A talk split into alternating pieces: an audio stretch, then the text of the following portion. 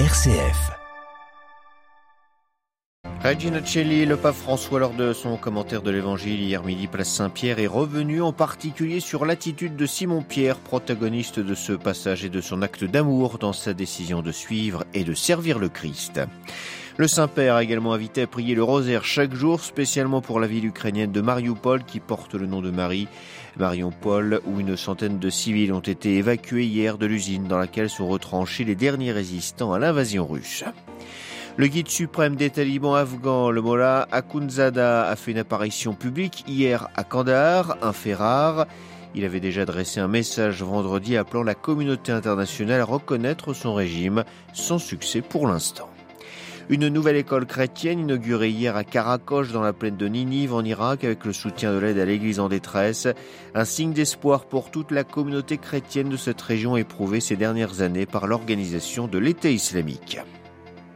Dans moins de deux semaines, les Libanais élisent leurs députés. Nous verrons où en est la situation sanitaire du pays, durement touché par une crise globale, avec l'ordre de Malte très impliqué dans le secteur.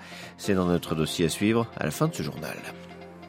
Radio Vatican, le journal, Xavier Sartre.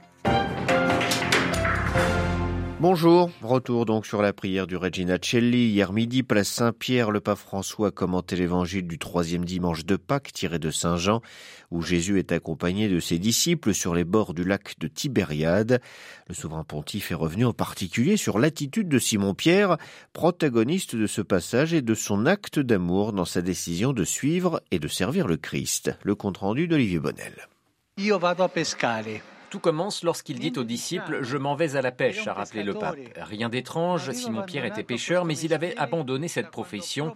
Et maintenant, alors que le ressuscité attend, Pierre, peut-être un peu découragé, propose aux autres de retourner à sa vie antérieure. Ils partirent et montèrent dans la barque, or cette nuit-là, ils ne prirent rien, relate l'Évangile. Il peut aussi nous arriver par fatigue ou par déception, peut-être par paresse, d'oublier le Seigneur et de négliger les grands choix que nous avons faits, de nous contenter d'autre chose, a souligné François. Nous oublions la prière ou nous négligeons par exemple la charité avec l'excuse des urgences quotidiennes. Ce faisant, a poursuivi le pape, nous nous retrouvons déçus avec des filets vides comme Pierre. Jésus revient à nouveau sur la rive du lac où il avait choisi Pierre, André, Jacques et Jean et parle avec tendresse à ses disciples, les invitant à jeter de nouveau leurs filets. Des filets qui regorgent cette fois-ci de poissons. Frères et sœurs, lorsque nos filets sont vides dans la vie, ce n'est pas le moment de s'apitoyer sur notre sort, a expliqué le pape, mais bien de trouver le courage de recommencer avec Jésus, de se mettre en route avec lui. En nageant vers Jésus, Simon-Pierre effectue un geste d'amour et aujourd'hui nous sommes invités à un nouvel élan, à plonger dans le bien sans avoir peur de perdre quelque chose, a poursuivi le souverain pontife, alors que Pierre a cessé de pécher pour toujours et s'est consacré au service de Dieu et de ses frères et sœurs, au point de donner sa vie ici, où nous sommes maintenant. Une seule question demeure, a conclu François, et nous, voulons-nous aimer Jésus Olivier Bonnel. Et à l'issue de la prière mariale du Regina Celli, le pape François a invité une nouvelle fois à prier pour la paix dans le monde, en particulier pour l'Ukraine. En ce premier jour du mois marial de mai, François appelle ainsi à prier le rosaire chaque jour, spécialement pour la ville ukrainienne de Mariupol qui porte le nom de Marie une ville qui continue, Adélaïde Patrignani, à être la cible de bombardements. Oui, Xavier, d'ailleurs, le pape s'en est indigné hier. Mariupol, la ville de Marie, est bombardée de façon barbare et détruite, selon ses mots. François qui a aussi renouvelé son appel à la mise en place de couloirs humanitaires sûrs pour les personnes piégées dans la ville ukrainienne. Je souffre et je pleure en pensant à la souffrance du peuple ukrainien et en particulier des plus faibles, les personnes âgées et les enfants, a-t-il confié. Des enfants parfois expulsés et déportés. Le Saint-Père y voit une régression macabre de l'humanité. Sur le terrain à Mariupol, l'évacuation d'habitants doit continuer aujourd'hui. Une première opération a commencé samedi, permettant à une centaine de civils de sortir de l'usine d'acierie Azovstal. Ces personnes, en majorité des femmes et des enfants, arriveront ce matin à Zaporizhia. Dans l'usine, des centaines de civils restent bloqués aux côtés de militaires ukrainiens. C'est la dernière poche de résistance de la ville portuaire sur laquelle les forces russes veulent maintenir le contrôle. La conquête de Mariupol permet permettrait en effet à Moscou d'asseoir sa présence sur une large région du nord-est au sud-est de l'Ukraine. Adélaïde Patrignani et les combats se sont poursuivis en effet dans tout l'est du pays. Des bombardements russes ont eu lieu dans les régions de Kharkiv et de Donetsk, notamment dans la ville de Liman, proche du front. Quatre civils y ont perdu la vie, sept autres ont été blessés. Un autre civil a été tué à Bakhmut, une autre ville un peu plus éloignée du front. Trois autres personnes ont péri à Kharkiv et ses environs. Le sort du Nagorno-Karabakh inquiète les Arméniens. Ils étaient plusieurs milliers à manifester hier dans les rues de la capitale Yerevan pour mettre en garde le gouvernement contre toute concession à l'Azerbaïdjan au sujet du territoire contesté. Certains ont même appelé à la démission du chef du gouvernement, Nicole Pachignan. L'opposition l'accuse de vouloir céder l'ensemble de l'enclave séparatiste à l'Azerbaïdjan. Des premiers contacts ont eu lieu à Bruxelles en avril après la guerre de l'automne 2020 entre les deux pays. Fête du travail hier un peu partout dans le monde. En France, les syndicats l'ont présenté comme le troisième tour social de la présidentielle. Des incidents ont éclaté en marge du cortège à Paris entre quelques centaines de manifestants radicaux et les forces de l'ordre. En Turquie, à Istanbul, incident également aux abords de la place Taksim, emblématique des protestations contre le gouvernement en 2013 et interdite d'accès. 164 personnes qui tentaient de la rejoindre ont été arrêtées par la police. Le 1er mai fut aussi l'occasion pour la principale centrale syndicale tunisienne, l'UGTT, d'appeler le président Kaïs Sayed à lancer un dialogue national présenté comme celui de la dernière chance pour sortir de la crise socio-économique et politique dans laquelle se trouve la Tunisie. Pour le chef du syndicat, le chef de l'État devrait superviser ce processus devant inclure tous les partis politiques. C'est le seul choix pour les Tunisiens, quels que soient les désaccords et les divergences, a-t-il affirmé. Lutte contre le djihadisme dans le bassin du lac Tchad. La force conjointe du Nigeria, du Niger, du Cameroun et du Tchad a annoncé hier la mort d'une vingtaine de djihadistes en trois jours. Les troupes de ces pays ont lancé le 21 mars une opération visant à détruire complètement Boko Haram et d'autres groupes installés dans la région. C'est assez rare pour être souligné. En Afghanistan, le guide suprême des talibans, le Mollah Akhundzada, est apparu en public dans une mosquée de Kandahar hier. Le numéro un de la théocratie afghane vit en effet reclus et c'est la deuxième fois seulement que les Afghans ont pu l'apercevoir. Les précisions d'Emmanuel Derville. La prise de parole en public du guide suprême des talibans n'avait pas été annoncée. Le Mollah Akhundzada s'est exprimé à la surprise des fidèles dans une mosquée de Kandahar au milieu d'un impressionnant dispositif de sécurité. Deux hélicoptères assuraient notamment sa protection. Les talibans n'ont pas retransmis le discours du Mollah Akhundzada qui aurait félicité ses partisans pour la victoire contre l'ancien régime et le rétablissement de la sécurité. En réalité, la paix est loin d'être revenue. Le pays a été frappé par plusieurs attentats revendiqués par Daesh ces derniers jours. Cela explique la sécurité très stricte autour du Mollah Akhundzada et illustre l'incapacité des talibans à établir un gouvernement légitime. La théocratie est également très isolée sur la scène internationale. Elle n'est reconnue par aucun pays. Les relations avec l'Iran et le Pakistan sont de plus en plus tendues. Islamabad ne cesse de demander aux talibans de démanteler les sanctuaires des groupes terroristes anti-pakistanais, en vain pour l'instant. New Delhi, Emmanuel Derville pour Radio Vatican. Une journée solennelle pour les chrétiens irakiens hier. Une nouvelle école, la plus grande de la plaine de Ninive, a été inaugurée dans la ville à majorité chrétienne de Karakosh.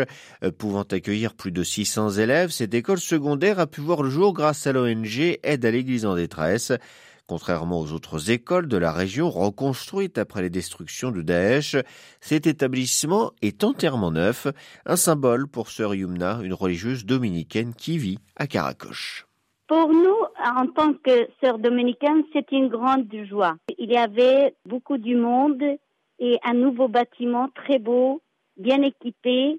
C'est un signe d'espérance pour la région. Je veux dire par là, parce que les générations qui viennent méritent d'avoir des choses nouvelles pour l'avenir. Comme l'a dit la directrice Houda, c'est comme une sorte de palmier et donc, euh, le fruit, euh, les dates seront pour toute la région. C'est autre chose aujourd'hui, un nouveau bâtiment. Ce n'est pas seulement réparer ce qui était abîmé, non. C'est un nouveau bâtiment qui donne euh, une fenêtre pour l'avenir, la, nouvelle génération qui peut s'entendre, qui peut discuter en femmes, musulmans, chrétiens. Pour le moment, ce sont seulement les chrétiens, les élèves ou les lycéens. Mais peut-être dans l'avenir, euh, il aura une chance euh, d'avoir d'autres élèves, euh, des musulmans peut-être. Et un signe de fraternité. Des propos recueillis par Olivier Bonnel et à retrouver sur notre site internet www.vaticannews.va.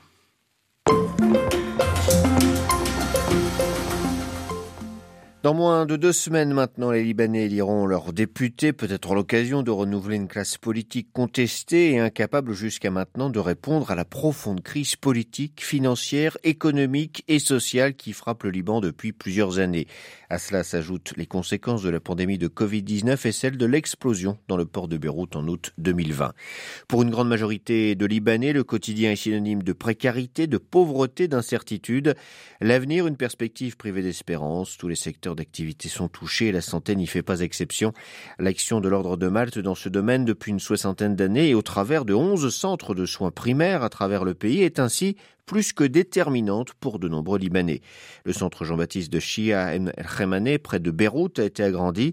Lors de l'inauguration, les représentants de toutes les communautés religieuses et du monde politique étaient rassemblés.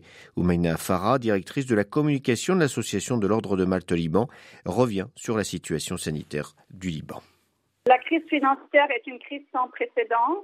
Selon la Banque mondiale, elle est d'une ampleur habituellement associée aux guerres. La monnaie a perdu plus de 90% de son pouvoir d'achat et aujourd'hui, plus de 80% de la population vit sous le seuil de pauvreté et malheureusement, cette crise donc affecte euh, tout autant tous les secteurs, mais surtout le secteur de santé qui est un secteur vital pour toute la population. Et euh, notamment l'accès aux soins et aux médicaments. Avec la dévaluation, les personnes qui avaient mis toutes leurs économies dans les banques aujourd'hui n'ont plus accès à leurs économies. La personne qui veut aujourd'hui retirer sa retraite, elle la retire toujours au taux de 1515 livres libanaises, donc euh, qui ne représente plus grand-chose pour pouvoir assumer et assurer ses accès aux soins et à l'alimentation qui sont des accès basiques. Et malheureusement aussi le problème des assurances qui aujourd'hui demandent d'être payées en dollars près, c'est-à-dire euh, au taux du marché noir. Aujourd'hui, la plupart de la population ne peuvent pas se permettre de payer les assurances. Donc, il y a toutes les coopératives, la sécurité sociale et le privé qui ne peuvent plus aujourd'hui assurer la couverture de soins de santé pour l'ensemble des populations. L'Ordre de Malte-Liban soutient la population depuis 60 ans en fournissant un accès gratuit aux services de santé de base. Maintenant, qui a totalement renouvelé l'un de ses principaux centres, les euh, Saint-Jean-Baptiste, quel service fournira-t-il et à qui?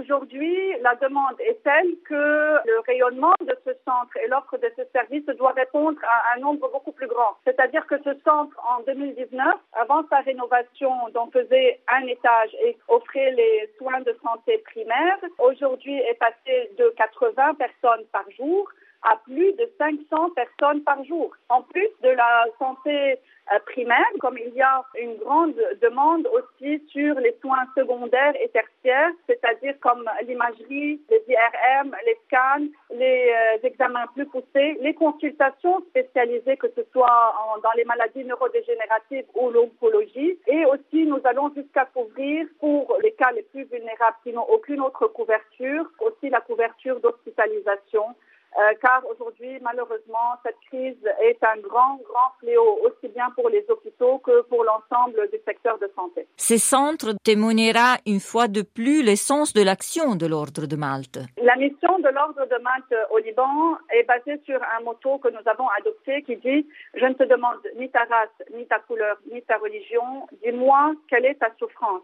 Nous sommes dans un pays à 18 communautés religieuses où euh, les chrétiens deviennent de plus en plus euh, une minorité. Pour nous, ce qui est important, c'est au travers de cette croix, la croix de l'ordre, d'ouvrir à tout le monde et d'offrir les meilleurs, l'excellence des soins pour l'ensemble des communautés, des dénominations religieuses, avec euh, le plus important, le respect de la dignité de chaque personne sans aucune différence. L'ordre de Malte, c'est l'excellence des soins, mais c'est aussi une âme qui doit accueillir chaque personne dans le respect de ses valeurs. C'est pourquoi c'était important pour nous, au moment de l'inauguration, d'avoir les représentants de toutes les communautés religieuses pour qu'ensemble, nous puissions porter un message d'espoir et un message de réconfort à une population qui aujourd'hui a tout perdu. Interrogé par Francesca Sabatinelli de la rédaction italienne Oumaina Farah de l'Ordre de Malte était ce matin l'invité de Radio Vatican.